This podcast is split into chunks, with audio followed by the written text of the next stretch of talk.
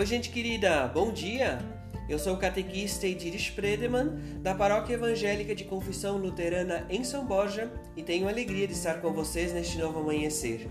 Hoje, dia 20 de julho, segunda-feira, uma nova semana que se inicia sobre a graça e a misericórdia de Deus. Vou compartilhar com vocês as palavras do devocionário Semente de Esperança, o texto bíblico que quer falar a nossa mente e o coração do Evangelho de João, o capítulo 10, o versículo 10, que nos diz assim: O ladrão só vem para roubar, matar e destruir, mas eu vim para as ovelhas tenham vida e a vida completa. O texto devocional é intitulado Valores Importantes e a autora é a Débora Agate da Silva, de Novo Xingu, aqui no Rio Grande do Sul. Nos diz assim a Débora: A cada dia que passa, percebe-se o quanto a humanidade mudou. Foram muitas as conquistas, muitos direitos adquiridos, muita evolução na indústria, na medicina e especialmente na tecnologia. Tudo é muito rápido hoje em dia. Todas essas informações combinado com a pressa, com a falta de tempo e com o estresse parecem que podem transformar as pessoas em seres sem afeto, sem empatia, sem amor e tem provado no dia a dia que tem transformado as pessoas sem Deus.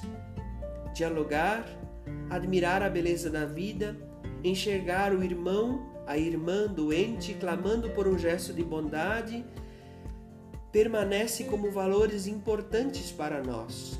O que estamos fazendo com a vida que Deus nos deu? Valorizamos muito os bens materiais e esquecemos de dar amor para aqueles e aquelas que estão ao nosso lado. Creio que está mais do que na hora de depararmos e pararmos para refletir sobre a nossa atitude. Que tal começarmos amando mais, sorrindo mais, beijando mais, respeitando mais, quando tudo isso voltar a ser seguro para nossa convivência? É tempo de valorizar as pessoas que estão presentes em nossa vida, nossa família, nossos amigos e amigas, nossos irmãos e irmãs na fé.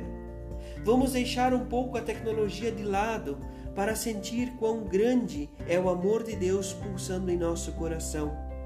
A vida é curta e passa rapidamente, mas ainda há tempo de recomeçar.